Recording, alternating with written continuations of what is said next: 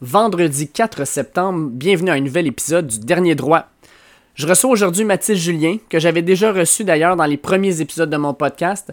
Mais cette fois-ci, plutôt que de parler de lui, on va parler du Tour de France. Parce que celui, ce, grand tour-là a débuté il y a maintenant de ça six jours. Ça a débuté dans la région de Nice, donc dans la côte d'Azur française. Le Tour de France a été repoussé de pratiquement deux mois à cause du coronavirus, mais a quand même lieu. Plus de 170 coureurs y prennent part. Et dans la dernière semaine, il est arrivé énormément d'événements, ce qui fait en sorte que ça nous donne vraiment euh, de belles analyses à avoir avec Mathis, qui euh, s'y connaît clairement. Donc, on va euh, non seulement discuter du Tour de France et de la dernière semaine, mais aussi de, des jours qui s'en viennent, parce que comprenez que le Tour de France s'en va dans les Pyrénées. Donc, on s'en va dans les étapes de montagne les plus intéressantes. Mathis va nous rejoindre aussi à deux autres reprises, donc euh, à la fin de la semaine prochaine, alors que le Tour de France s'apprêtera à rentrer dans les Alpes françaises. Et ensuite, euh, le jeudi ou vendredi suivant, alors que le Tour de France en sera dans ses derniers kilomètres et s'approchera de la finale à Paris. Donc, on écoute euh, tout ça dans les prochaines secondes, mais avant, Laurence Castera. Pourtant, si je me lève chaque matin, c'est qu'au fond, j'y ai cru que j'y crois encore. Je reçois aujourd'hui Mathis Julien. Euh, Mathis Julien qui a déjà passé en entrevue en fait dans mes premiers épisodes de podcast. Je le reçois cette fois-ci euh, non pas pour parler euh, de, sa carrière parce que là il faut, comprendre aussi que Mathis est à Bécomo pour participer au championnat canadien, au championnat québécois en fait de vélo sur route qui se tiendra en fin de semaine. Mais je l'ai invité à venir jaser avec moi du Tour de France qui a commencé il y a une semaine maintenant, et puis euh, parler justement de, des événements qui se sont passés dans la dernière semaine et aussi de ce qui nous attend. Euh, salut Mathis, comment ça va? Ça va bien, toi? Ça va super bien. Et puis, euh, Bécomo, qu'est-ce que ça a de l'air? là? je dirais que c'est très venteux. Aujourd'hui, on est allé dehors, puis des vents, là, je dirais, au-dessus de 40 km/h. Donc, euh, c'est sûr que ça va jouer un, facteur cette fin de semaine. Puis, euh, c'est des parcours là, qui, ont, qui sont très, très, très techniques. Là. Donc, beaucoup de virages. Euh, ça va être très intéressant pour, pour, nos courses en fin de semaine. Avec le vent de 40 km/h, si ça perdure demain, là, dans, un, dans un parcours avec autant de virages, est-ce que c'est c'est pas quelque chose que tu peux tenir compte parce que tu vas l'avoir de dos un peu, après ça de face, de côté? Ça, ça va-tu jouer un petit peu avec vous autres ou c'est juste. je dirais, c'est dans le fond, c'est que le, parcours est, je sais pas s'il a été fait comme ça, mais euh, le, plus long droit, dans le fond, on a euh, vent de face complet. Euh, pour ceux qui se connaissent quand même en cyclisme, en termes de power, à 300 watts, 310 watts, j'étais à 29, 28 km/h. Donc, c'était vraiment beaucoup de vent là, pour, pour un, un, kilomètre, mais ça fait qu'il faut que tu punches certains kilomètres, certains kilomètres, il faut que tu te reposes ça va être très stratégique, même pour un contre-la-montre. Cool. Écoute, euh, c'est sûr qu'on va suivre ça avec intérêt. Euh, puis on va aussi suivre euh, l'autre personne qui avait fait l'entrevue avec toi la dernière fois, Camille Primo, qui est là aussi avec les mhm. seniors. Fait que, en fait, grosse fin de semaine de vélo de, vélo de route dans la côte nord. Exactement. Écoute, on, on s'en est parlé, mais le Tour de France a commencé samedi dernier. Tour de France qui normalement se fait au mois de juillet, mais avec la pandémie a été reporté. Donc, euh, le Tour de France s'est lancé euh, à Nice, en fait, euh, samedi dernier. Et puis, depuis le début du tour, moi, sincèrement, c'est un des débuts de tour les plus bizarres que j'ai vus depuis que je suis le tour depuis presque 20 ans. puis, je voulais qu'on en parle un peu. toi, jusqu'à maintenant, c'est quoi tes impressions sur le Tour de France?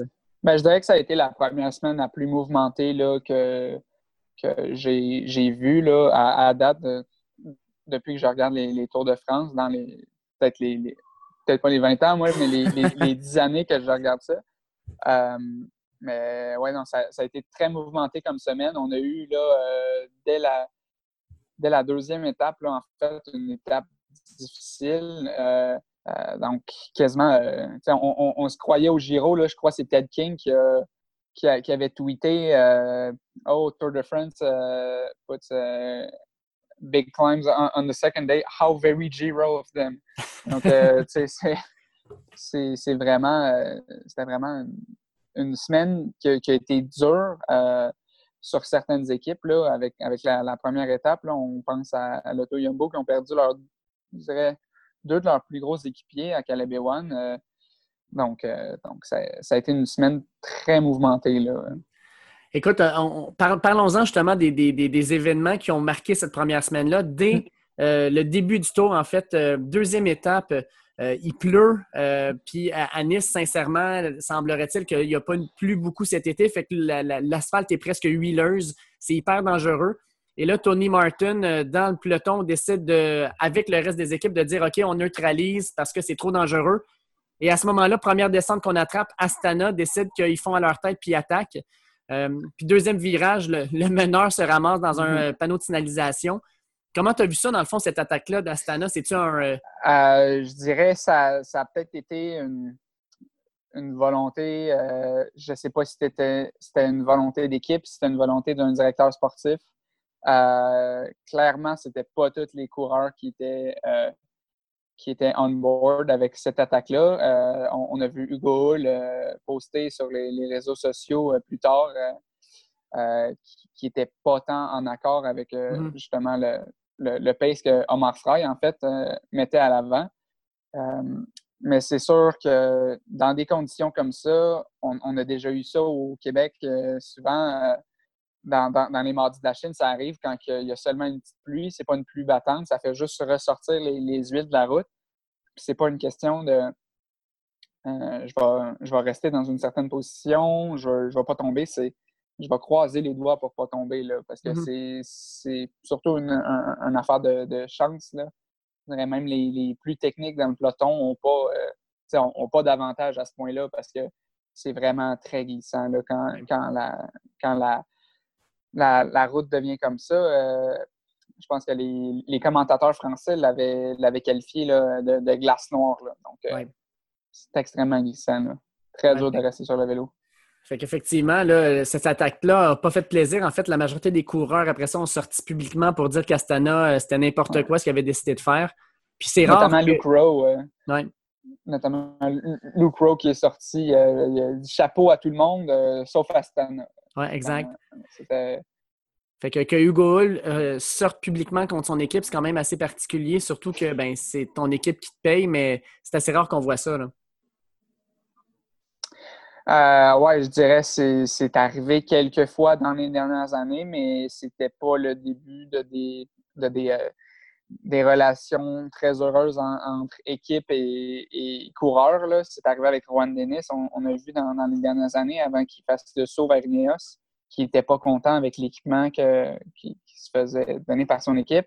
Euh, c'est sûr, peut-être que les, dirigeants d'Astana n'ont pas aimé ce poste-là, mais je crois que c'était raisonnable de sa part. C'était pas un move qui était qui était intelligent. C'était une étape où ce que tout le monde voulait juste arriver, euh, arriver à la fin sain sauf, euh, ce qui n'a pas été le cas pour certains coureurs. Notamment l'équipe Lotto, Lotto Yumbo, qui ont, pas, pas Lotto Yumbo, Lotto Sudal, qui ont, qui ont perdu John Degenkolb et, Philippe Gilbert. c'est sûr, pour eux, c'est un gros coup. Euh, ça, fait, ça, a des, ça des répercussions pour toute leur, équipe. Là. Euh, on a vu aujourd'hui un, un, Thomas Degen frustré là, parce que d'habitude, euh, il, a, le droit de partir, mais en ce moment, vu qu'il n'y a plus personne qui peut aider Caleb Ewan, il, est relégué au, rôle d'équipier. Donc, il n'y a, plus la, place pour s'échapper. Puis on a vu sa frustration aujourd'hui à, vraiment essayer de partir en, en échapper avec tout ce qu'il pouvait parce que euh, Ewan était, était, à l'arrière, puis il n'y avait rien à faire, mais il n'a pas été capable de concrétiser euh, avec ça aujourd'hui. Stratégie d'équipe, malheureusement. Euh, des fois, tu es pris là-dedans, puis les circonstances font en sorte que tu ne peux, pas, tu peux pas tirer ton épingle du jeu. Ben, je dirais, c'est sûr, il y dans, dans, le tour, là, il y en a peut-être une, quarantaine pour lesquels que c'est vraiment une course, là, puis ils vont avoir leur chance, ils vont avoir ils vont avoir des, chances de gagner les étapes, les, sprinteurs, euh, je dirais les, gens qui sont au GC aussi, qui vont tout le temps avoir des, chances de, gagner du temps.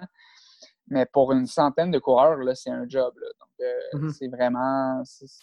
Tu as, un rôle, puis tu vas faire ton rôle. Euh, ça, a été ça pour Hugo Hull durant quelques années. Maintenant, il a, été promo, promu un peu à domestique de, luxe. Là. Puis il y a même ses, chances, des fois, en, fin d'étape, quasiment toucher le top 10 aujourd'hui.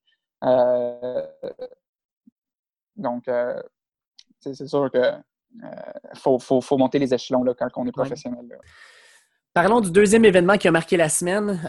Fin de deuxième étape, à la Philippe, fait un méga punch, réussit à aller chercher son maillot jaune, garde son maillot jaune pendant deux jours, puis de façon complètement euh, ridicule le père avec une pénalité dans une zone de ravitaillement. Puis mm-hmm. là, il y a une, panoplie de théories du complot, comme quoi que euh, Philippe ne voulait pas ce maillot jaune-là, que c'était trop de, trop de pression sur l'équipe. Euh, peux-tu nous expliquer, pour ceux qui ne comprennent pas trop, qu'est-ce qui s'est passé? Dans le fond, ce qui est arrivé, c'est que Philippe a pris un bidon avec 17 km à faire. Euh, puis c'est une règle connue.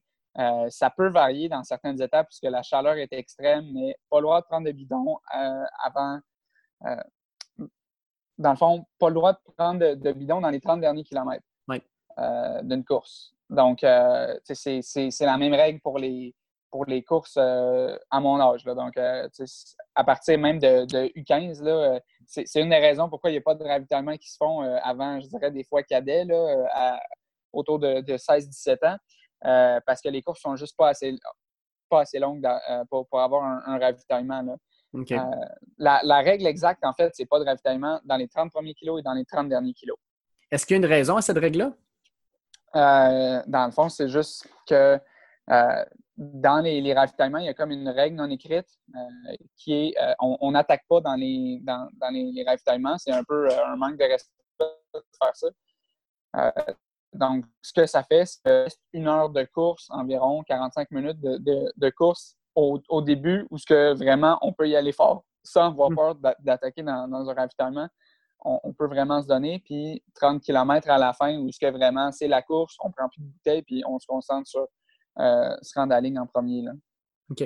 Fait que là, à la Philippe, justement, comme tu dis, va chercher un bidon avec 17 km à faire. Clairement, il est au courant de ces règles-là, donc il doit être au courant qu'il va avoir une mm-hmm. pénalité. Euh, la première question que je te pose, la Philippe, il est en jaune. Euh, normalement, aller chercher des bidons, c'est la job de ses équipiers, c'est pas la sienne. Euh, pourquoi tu penses qu'Ala Philippe serait descendu pour aller chercher son bidon? D'après moi, en, fait, il n'a pas vraiment descendu. Il l'a pris sur le bord de la route. Donc, il, a, vraiment juste sorti du, peloton. D'après moi, il s'était fié sur, son équipe de, donner un bidon au, au, bon endroit. Puis il a vu, ah, un bidon, mais regarde, il m'en reste. Il, me reste plus beaucoup d'eau. Il, a juste pris un bidon sans penser. Ça, c'est ce que je crois. Là. Euh, parce que, dans le fond, il n'y a, aucune raison là, de, prendre un, bidon dans les 17 derniers kilomètres à cette vitesse-là. On s'entend, c'est 20 minutes euh, pour eux. Donc, euh, il, il, reste quasiment plus de course. Il aurait facilement pu finir la, la course sans ce bidon-là. Surtout que ce n'était pas un final qu'il y avait besoin d'être à l'avant. Il avait juste besoin de rendre à, la banderole les 3 km. Euh, puis ensuite reculer dans le peloton un peu. Euh, sauf que, c'est sûr, il est, allé prendre le, bidon, mais c'est ça que je pense. Je pense qu'il il, se fiait à son équipe. Il n'a pas pensé à la règle des 30 km sur le coup. Euh, quand il a dû l'avoir dans ses mains, par exemple, il a regardé son compteur, il, a dû dire Oh, Pelé, j'espère qu'on ne m'a pas vu. Puis, comme de fait, on, on, l'a vu. Il y a beaucoup de gens qui se demandent euh, pourquoi le Tour de France enlèverait le, maillot jaune quand c'est un, Français qui l'a sur les épaules. Exact. Euh, mais dans le fond, ça, c'est la, même question de pourquoi euh, est-ce qu'on enforcerait les, règles sur certaines personnes et, sur certaines non? L'UCI a vraiment resserré cette marge-là dans, dans, les dernières années. On se rappelle de Marc Cavendish qui arrivait des, des 15, des 20 minutes le durant le tour. Euh, puis il restait dans, le tour, mais là, vraiment, maintenant, ça peut être des, des, secondes, là, puis, puis on, se fait sortir du tour. Là. Donc, c'est vraiment cette marge-là qui a été rétrécie. Puis on veut vraiment passer un message que personne n'est à l'abri de ces pénalités-là. Puis que penses-tu des personnes qui disent qu'il l'a fait parce que justement le, maillot jaune, c'est énormément de pression quand tu l'as sur les épaules, c'est de la des pressions mm. sur l'équipe pour te protéger? Puis la Philippe l'avait dit même quand il l'a attrapé au deuxième, euh, à la deuxième étape, il dit Je ne m'attendais pas à avoir le maillot jaune aussi rapidement. Euh, est-ce que tu penses que ça serait quelque chose de plausible ou c'est vraiment farfelu comme idée? Non, je pense que Philippe a, a beaucoup d'honneur euh, du, fait de, porter le maillot jaune. ce ne serait pas quelque chose qu'il voudrait délaisser comme ça. parce que c'est sûr que c'est beaucoup de responsabilité le maillot jaune mais il n'y a pas le stress de quand est-ce que je vais le perdre parce que Alain-Philippe a, rendu clair ses, intentions de ne pas courir pour le classement général cette année. Mhm. Donc, euh, je pense pas vraiment que c'était ça la raison. C'était plus un, oubli, d'après moi. Euh, parce qu'Alain-Philippe euh, aime beaucoup, là, en tant que Français, pouvoir porter le, maillot jaune. Ça, le rend très fier. Là, puis, avait l'air quand même assez attristé là, de, se faire, de se faire offrir cette pénalité-là de cette façon-là, puis de perdre le maillot jaune dans le fond de cette façon-là. Ensuite, on a euh, un autre revirement de situation encore aujourd'hui. Euh, les équipes l'avaient entendu, c'était connu qu'autour du 133e kilomètre d'une étape qui en faisait au total, euh, je n'ai pas le chiffre exact. 168. 168, exact. Donc, au 133e kilomètre, on se retrouvait dans un endroit où on avait beaucoup de vent de côté. Et puis, euh, c'est connu, quand on a du vent de côté, bien, il va y avoir des équipes qui vont tenter de peser un peu plus sur la pédale puis de créer une cassure, euh, un coupe-bordure. Puis, ben, cette année, ils ont réussi. Euh, ce qui fait en sorte que les 41 cyclistes en avant ont réussi à rentrer dans les temps. Et après ça, ben, il y a eu un deuxième peloton qui est arrivé environ une heure, une heure, une minute vingt ensuite. Puis ben, il y a plusieurs des favoris du tour qui se retrouvaient là-dedans. Tadej Pokagar, on avait, comme tu disais tantôt, Michael Landa, euh, euh, Greg, Avermaet et compagnie, plusieurs coureurs d'expérience. Euh, puis tout ça, dans le fond, là, ce, qui est, ce qui est le fun, c'est qu'un des, un des, cyclistes qui a le plus poussé là-dedans, mais c'est Hugo Hull, qui s'est retrouvé littéralement en avant de ce peloton-là à 60 km/h. comment tu as vécu ça, en fait, de voir premièrement un Québécois qui, qui est en avant du peloton, qui tire le peloton, puis de voir cette cassure-là se créer? Bien, c'est sûr que c'est vraiment le fun de, voir un, un, gars de chez nous mettre dans le rouge là, vraiment euh, tout le monde. Parce que même ceux qui sont restés dans, le, top 40 à l'avant euh, l'ont dit après la course là, que c'était sans repos comme étape, euh, qui, ont, qui ont forcé plus qu'il y avait prévu dans, leur plan parce que une équipe du, Tour de France, ça n'a pas juste un plan jour par jour, ça a un plan général. Mm-hmm. prennent certaines étapes comme repos. Hum, ça n'a pas été euh, le cas aujourd'hui comme c'était supposé. Parce que pour un grimpeur, les difficultés qu'il y avait aujourd'hui, c'est pas quelque chose qui est très, très dur. C'est une catégorie 3 suivie d'une catégorie 4. Euh, c'est quelque chose qui, passe euh, par-dessus quand même assez facilement. C'est sûr que si on, compare ça à ce qu'on a ici au Québec, c'est gigantesque, mais pour, pour, eux, là, vraiment, c'est juste du roulant. Ils passent ça à 28-30 km/h. Euh, sauf que vraiment, ça, a été très dur. Je dirais pour, pour les grimpeurs, c'est beaucoup plus dur, surtout les, vents de côté. Euh, juste du fait qu'ils sont plus légers, euh, ça fait qu'ils prennent un peu plus dans, le vent. C'est un peu plus dur de déplacer leur, poids à travers le vent. des, coureurs comme, comme Sagan, dans le mm. fond, aujourd'hui, qui a fait un gros du travail aussi, comme Hugo, euh, qui, sont reconnus là, pour être très forts dans, dans, les ventes face, dans les ventes côté. Euh, puis ça vient aussi avec un, un, awareness du peloton là, euh, d'être un peu plus, plus massif. Là, Dans le fond, c'est qu'il faut vraiment savoir bien se placer parce qu'on ne peut pas se corriger dans, dans une côte, remonter le peloton. Il faut tout le temps être bien placé pour essayer de ne pas gaspiller de l'énergie. puis ça, ça, c'est un avantage, dans le fond, quand on arrive dans, des crosswinds comme aujourd'hui. Est-ce que tu penses que justement, là, comme une équipe comme Astana qui savait à 133 km qu'il allait avoir ça, puis qui sait aussi qu'à partir de demain, ben, on se retrouve dans les Pyrénées, qu'on a euh, demain euh, deux côtes première catégorie, un hors catégorie avec le port de Balès, qui sont dit il y a des équipes qui vont prendre ça plus mollo aujourd'hui, qui vont peut-être justement relâcher leur euh, un petit peu leur attention, puis on va prendre avantage de ça, ou c'est simplement un concours de circonstances? Ah oui, je dirais, je, dirais c'est sûr qu'ils le savaient. Euh, il, y a, y, a, beaucoup d'équipes souvent qui sous-estiment euh, ce, que, ce que la météo dit le matin. Euh, parce que c'est sûr, on, on, le sait ici aussi, le, le, météo média, mettons, ça va pas tout le temps être 100 ce qu'ils disent.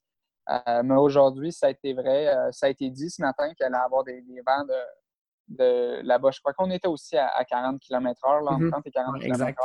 Donc, euh, ça avait été dit. Il y en a qui l'ont peut-être sous-estimé, qui ont dit on, va être capable de, passer au travers euh, sans problème. Euh, mais là, l'étape, elle a été quand même assez rapidement. 47,5 km/h sur un vent côté face. c'est sûr que ça a été très dur pour, mm-hmm. tout le monde dans, le peloton, sans repos. Les, gagnants aujourd'hui, je dirais, c'est sûr, l'équipe Lotto Yumbo, l'équipe Astana qui ont été tous bien placés. Euh, Lotto Yumbo qui ont seulement perdu Sepkus, euh, mais Sepkus qui, qui, a fait clair là, que ça ne lui dérange pas de perdre du temps. Pour, euh, pour Astana, dans le fond, on, a perdu quasiment personne dans, dans, les, contenders pour le GC. Dans, ce qui est de, de Bora aussi, on, on était tous à l'avant. Malheureusement, on n'a pas réussi à jouer le sprint euh, pour, pour Sagan. Euh, je crois qu'on est quand même un peu dans, le déclin de, de, l'ère Sagan. Euh, c'est ce qu'on malheureusement. C'est ce qu'on voit dans, le tour aujourd'hui, cette semaine, dans le fond. sauf que quand même, il nous a montré qu'avec son équipe, il ne gagne peut-être pas des étapes, mais il va quand même être capable de probablement gagner le, le maillot vert. Là quand même repris le maillot vert aujourd'hui avec le, sprint intermédiaire. Euh, parce que, dans le fond, ça gagne pas juste un sprinter capable de, faire beaucoup de choses, dont euh, monter des, petits cols. C'est un très bon puncher. Donc, euh. ben, c'est ça, comme tu dis, donc Sagan, c'est le maillot vert actuellement. Avec la mésaventure d'Alaphilippe, ben, c'est Adam Yates qui a pris le maillot jaune. Adam Yates qui lui-même le dit, c'est pas comme ça qu'il voulait aller chercher le maillot jaune, mais il va le prendre quand même. Ouais je te dirais que la, plus belle surprise jusqu'à maintenant, mais ben, surprise, en tout cas, le, coureur qui surprend le plus, euh, je te dirais Wood Van Aert euh, avec deux euh, victoires au sprint. Puis la victoire d'aujourd'hui, c'était sans contredit. Là. Il a créé un trou énorme dans son sprint. Là. Il n'y avait personne qui pouvait le suivre. Vraiment, je dirais sans contredit, là, Wood Van Aert en ce moment, le coureur le plus dominant sur la planète. on, l'a vu dans, les classiques pré-tour, donc a, gagné Strade Bianchi, qui était son grand objectif. Euh, euh, je pense pas vraiment que sur un, un, sponge, sur un, sprint réduit, il est arrêtable. Euh, il l'a montré même dans le fond euh, sur l'étape. c'était-tu hier? Oui, c'était hier aussi, qui, mm-hmm. avait gagné après avoir fait un gros travail de, domestique. Là. dans le fond, ce qui est arrivé, c'est qu'il a fait le, domestique jusqu'à 10 km à faire, puis à 10 km à faire, son équipe lui a dit fais ce que tu veux. Euh, être capable de, sprinter sans s'être protégé de, toute la course, là, vraiment, ça montre que c'est un gars qui, est plein de talent. Euh, si, jamais l'Auto Yumbo décidait de se retourner euh, puis de le faire compétitionner pour le maillot vert, d'après moi, ça serait un, danger réel pour Sagan, euh, pour, pour, le maillot vert. S'il y avait vraiment ses yeux là-dessus, il y aurait une très grosse option sur ce maillot-là. je suis d'accord avec toi. Puis si c'est pas cette année, j'ai bien l'impression que dans les prochaines années, c'est vers ça qu'il va aller. Oui, parce que c'est sûr que là, ils ont, vraiment amené tout le monde autour cette année. Ils veulent, ils veulent défaire le, le, règne d'Ineos. mais souvent, les, les, équipes sont séparées en deux, sont, sont séparés en une petite brigade pour le, classement général, puis une petite brigade pour, les arriver au, sprint. C'est ça qu'on a, euh, si on prend l'exemple de, Bora, euh, qui ont Danielos, qui ont, euh, qui ont Sagan pour les, sprints, qui ont une bonne partie de l'équipe aussi autour de Bookman pour le, pour le, classement général. Les, équipes sont souvent séparées comme ça. donc, je crois qu'on pourrait facilement avoir un, Van Aert amené par peut-être euh, Tony Martin, qui est un spécialiste du, contre-la-montre, qui peut faire des, bons longs efforts, euh, ça, serait, ça serait très, très fort aux arrivées au sprint. En fait, dans quasiment toutes les, arrivées, sauf les grosses arrivées en montagne, mm. euh, où Van Aert est un peu trop grand, un peu trop, trop costaud pour ça, mais sinon, tout le reste là, peut être très dominant. Parlons des arrivées montagne, des, en montagne parce qu'on s'en va justement dans les Pyrénées à partir de demain. Euh, puis je dois t'avouer que j'étais un petit peu déçu quand j'ai vu le parcours du Tour de France. Clairement, le Tour de France s'est dit c'est pas vrai qu'après une semaine, le tour va être terminé parce qu'on va avoir une arrivée au sommet. Euh, quelqu'un va prendre trois minutes sur quelqu'un d'autre, puis après ça, on va gérer la course. Ce qui veut dire que euh, demain puis après-demain, oui, on est dans les Pyrénées, mais il n'y a aucune arrivée au sommet. En fait, le dernier col est à peu près 12 à 18 km avant le finish. ce qui donne la chance de peut-être recoller si jamais on a été en difficulté. Euh, est-ce que pour toi, c'est quelque chose que le Tour a réfléchi? Puis est-ce que ça enlève justement un petit peu de, magie, si on veut, au, col pyrénéen? Je pense que c'est sûr que c'est un peu plate qu'on ne puisse pas avoir au moins une arrivée au sommet dans les Pyrénées. Euh, juste pour montrer, dans le fond, là, euh, les, les, cols incroyables qu'ils ont là. Euh, par exemple, je crois que ça va quand même pouvoir former une esquisse du classement général tout en gardant ça quand même serré d'une certaine façon. Parce que quand on regarde demain, si on regarde demain, après un col de, première catégorie, on a une descente. Mm. Puis on, on, retourne sur le plat seulement à 3 km de l'arrivée. Exact. Donc, c'est sûr que euh, la, descente au, complet, ça peut être une occasion pour certaines personnes de, raccrocher, euh, mais ça peut être, euh, pour, certaines personnes, ça peut être aussi une occasion de perdre encore plus de temps. on, a vu Thibaut Pinot avoir beaucoup de problèmes en, descente dans les dernières années. dit qu'il a réglé ce problème-là, mais on, pourrait avoir encore des, des surprises. Quelqu'un qui, qui est un peu trop sur les freins pourrait euh, perdre du temps.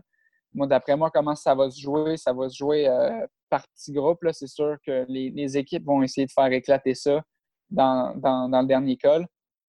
Puis euh, ça se peut qu'on ne voit pas une arrivée en, solitaire dans les deux prochaines étapes. mais au moins dans l'étape de demain, d'après moi, en, en, petit groupe à l'arrivée, ça, ça, devrait être comment, euh, comment ça va se passer, à moins qu'on ait une, équipe vraiment qui soit plus forte et qui contrôle. Euh, si si, euh, si sont capables de, de, faire dropper Gates, puis ils, voient que Roglic est maillot jaune virtuel, puis Roglic peut outpuncher tout le monde dans, dans, dans le peloton, comme il l'a fait plus tôt cette semaine c'est sûr que ça se peut qu'il contrôle jusqu'en haut, qu'il contrôle la, descente, puis ensuite, euh, on a une arrivée à, une dizaine. Mais mm-hmm. s'il ne reste plus d'équipiers, d'après moi, ça va être en, en, petit groupe. Peut-être un peu différent ce qu'on va voir dimanche. Dimanche, euh, on a quand même un bon 8-9 km de plat, faux plat montant avant l'arrivée, après la descente. Euh, ça, c'est quand même une place où ce que ça peut se regrouper. Là. Je pense qu'on on, a moins de chances d'avoir des, arrivées euh, à deux ou trois euh, dans, cette étape-là. Demain, un peu plus. Mais encore là, comme on a vu avec Chris Froome dans, il, y a, quelques années, je crois que c'était en, 2016, le tour peut, plus gagner dans une descente. un, un, coureur comme comme Julien Alaphilippe, là, qui est très bon en, descente, peut facilement euh, s'éloigner du, peloton dans une descente. Oui, puis exactement, créer le trou. Puis, dans le fond, euh, c'est quand tu descends, si tu es capable d'assumer les risques puis euh, de, pousser au maximum, là, justement, ça, peut payer. Oui, exact, parce que dans le fond, les, descentes en France, comment ça se passe, ça va être des, sections de lacet puis des, sections de long droit. Les sections de long droit, on ne perd pas beaucoup de temps, mais les sections de lacet, euh, euh, c'est très facile de gagner euh, entre une et cinq secondes là, à chaque lacet, juste dépendamment où on freine. Si on est contre un, quelqu'un qui n'est vraiment pas technique en, descente, on peut facilement ouvrir un trou de 20-30 secondes, mm-hmm.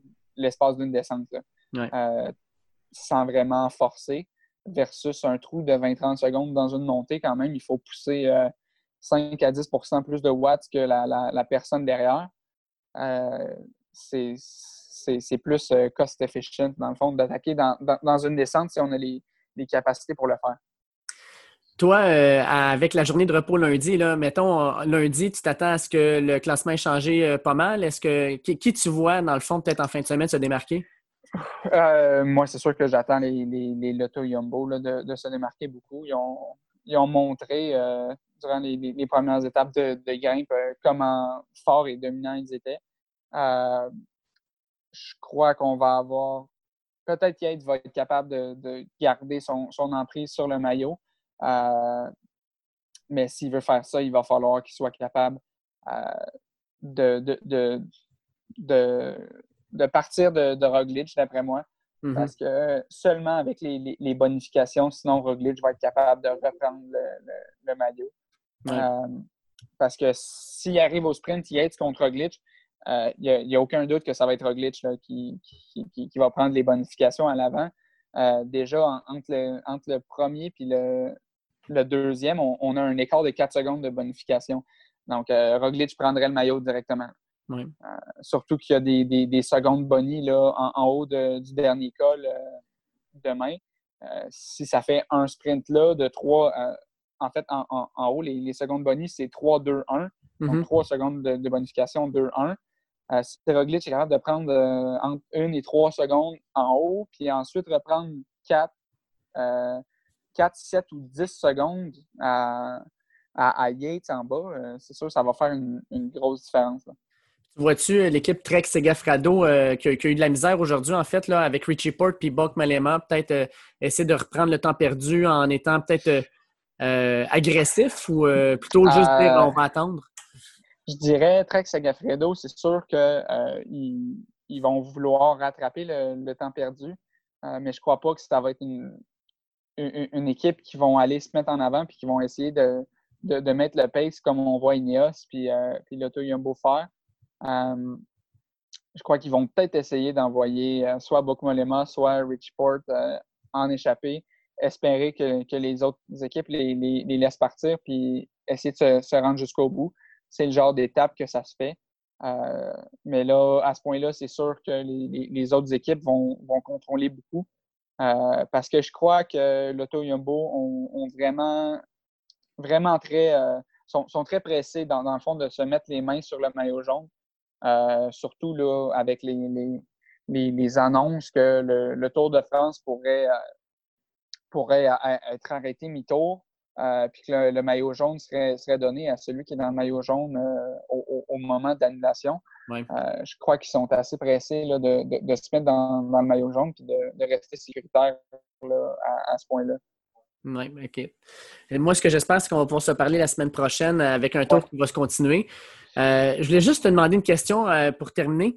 Euh, le Tour de France au Québec, par le passé, ça a commencé avec le canal Découverte, le canal D dans le temps. non, c'était, non, c'était Évasion qui l'avait. ensuite, RDS a repris ça. Et là, cette année, c'est assez particulier. Ça ne joue nulle part à la télévision. Il faut avoir un abonnement à Flow Sports en ligne. c'est critique. c'est sûr que je trouve que c'est, déplorable de, de, RDS d'avoir un peu laissé tomber les, droits pour, euh, pour ça. C'est, pour, pour le, plus, le, public québécois, c'est tellement moins accessible maintenant. Euh, Flowbikes, qui est, très, qui, est un, système très niché. Euh, il n'y a pas beaucoup d'autres sports qu'on peut voir à partir de, de leur plateforme. quelquefois, certaines courses de course à pied mais c'est pas mal tout ce qu'on peut voir d'autre. Euh, c'est sûr qu'ils vont avoir les trois grands tours. Pour un amateur de, cyclisme, c'est super. Euh, c'est comme, euh, comme s'abonner à, à, Netflix pour deux, trois mois, surtout que là, c'est super condensé. Exact. mais pour quelqu'un qui ne regarde pas ça, qui voudrait juste voir ça passer à la TV, c'est sûr que c'est c'est pas super euh, pour, pour, nous. Ça offre moins de visibilité aussi là, au, sport du cyclisme. Euh, déjà qu'on voit là, que c'est un peu en, déclin au, niveau senior, euh, la, compétition de cyclisme, tandis que les, cyclistes de, tous les jours, ça augmente à, chaque année. les compétitions de cyclisme, ça devient de, de moins en moins populaire au, niveau senior. Il y a moins d'équipes, moins de gens qui sont, qui sont à l'aise à mettre euh, de, l'argent dans, des équipes seniors euh, canadiennes et québécoises. Mm-hmm. Euh, c'est sûr que je, vois ça d'un œil un peu, un peu pas mélancolique, mais c'est de la nostalgie aussi là, de, pouvoir entendre les, annonceurs comme, comme Dominique, qu'on entendait, François Parisien, qui était, qui était souvent annonceur aussi. Euh, mais pour avoir vu Flowbike, c'est quand même euh, bien organisé. Euh, Audrey Lemieux et Randy Ferguson qui font une excellente description, qui sont très expérimentés. Randy qui, qui commente les, les, Coupes du monde de, vélo de montagne quasiment tout le temps, qui, qui commente la, la plupart des, des, circuits de, canadiens de, de, vélo de montagne et de vélo de route. qui commente aussi parfois le, le, ski de fond, les Coupes du monde de, ski de fond. Audrey qui connaît le, vélo comme le, fond de sa poche, là, qui, a, fait du, vélo professionnel également. c'est sûr que ça, ça, ça reste de, des, bons annonceurs, ça, reste euh, euh, super divertissant à regarder, mais c'est ça, c'est qu'il faut, euh, qu'il faut débourser l'argent pour que c'est un peu moins accessible. Penses-tu que c'est une tendance? on parle de plus en plus de spécialisation, là, justement. Là, si je veux regarder, mettons, Marvel, il faut que j'aille chercher Disney+. Si je veux aller regarder d'autres choses, il faut que j'aille chercher Netflix. Ben maintenant, est-ce que tu ne penses pas justement que via le web, on va aller spécialiser un peu plus justement puis que ça va devenir une niche? Euh, oui, ça, se peut que ça devienne encore plus une niche que, que, que ça l'était, le, cyclisme. Euh, euh, les, les, bike shops avant, c'était assez simple. Ce qui jouait durant l'été, on, mettait on, mettait RDS puis on, jouait ça pour, pour les clients, mm-hmm. pour voir le, Tour de France. maintenant, c'est pas les, les, bike shops qui vont aller, qui vont aller mettre un, un 10 par mois pour pour Flow Bikes euh, pour pouvoir jouer ça dans la shop tout le temps. Euh, c'est un peu moins intéressant pour ça. Euh, c'est sûr, c'est plus pour les gens qui sont chez eux, qui vont le regarder sur leur iPad. c'est ça. Mais, c'est intéressant aussi pour le, cross-platform aussi, qu'on peut le regarder sur notre cellulaire, sur l'iPad. Il y, a ça d'intéressant quand même. avec la mobilité aussi, tu peux le regarder à peu près n'importe où. Là. Mm-hmm. Ben, écoute, Mathis, un gros merci. Puis euh, non seulement un gros merci, mais surtout un, gros bonne chance pour euh, la compétition en fin de semaine.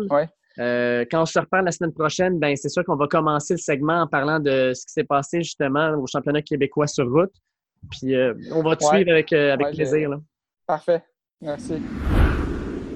Je tiens à remercier Mathis Julien pour cette entrevue, sachant qu'il en plus devait se préparer pour les championnats québécois sur route dans la région de la Côte-Nord. Euh, on va lui souhaiter bonne chance pour sa compétition. On va le suivre d'ailleurs, puis on va pouvoir lui en reparler la semaine prochaine. Comme j'ai dit au début du podcast, Mathis sera de retour avec nous à la fin de la semaine prochaine pour parler des différentes étapes qui ont eu lieu, mais surtout aussi parce que le Tour de France va rentrer dans ses étapes les plus importantes, soit celle des Alpes. Donc ça va vraiment être là que le Tour, selon moi, va se jouer. Enfin, ben, euh, je vous rappelle que le podcast Le Dernier Droit est toujours disponible sur toutes les différentes plateformes. Plutôt. Je vous invite à partager nos épisodes, que ce soit sur Google Podcast, Apple Podcast, Spotify ou n'importe quelle autre plateforme que vous utilisez. Suivez-nous ensuite sur les différents réseaux sociaux, at Dernier Droit, que ce soit sur Facebook, Twitter ou Instagram. C'est à ces endroits-là que je vais placer justement les informations sur euh, des nouvelles importantes sur le sport, que ce soit des nouvelles sur notre podcast. Sachez aussi que je vais placer les informations pour euh, les apparitions qu'on va faire dans différentes émissions, que ce soit au 91.9 dans l'émission du Tailgate de Charles-André Marchand le dimanche ou à l'émission de Jeff Fillion à Choix X, euh, Radio X plutôt, par rapport au football de la NFL. Donc, euh, je vais mettre toutes les informations sur les journées où je vais passer, même les heures. Donc, abonnez-vous pour pouvoir avoir accès à ça. Finalement, je vous invite à euh, noter notre podcast, que ce soit une étoile, deux étoiles, cinq étoiles, ça ne nous dérange pas vraiment. On veut surtout un feedback pour pouvoir s'améliorer. Et je vous invite aussi à nous poser des questions. Comme vous savez que Mathis sera de retour la semaine prochaine, si jamais vous avez des questions pour Mathis euh, par rapport au Tour de France, ben envoyez-nous un petit message via les réseaux sociaux et puis je vais les poser à Mathis puis il va répondre à ça la semaine prochaine. Écoutez, je vous souhaite de passer une excellente longue fin de semaine, euh, fête du travail lundi. On se reparle la semaine prochaine. Faites attention à vous autres. Ciao. Pourtant, si je me lève chaque matin, c'est qu'au fond, j'y ai cru. Et que j'y crois encore.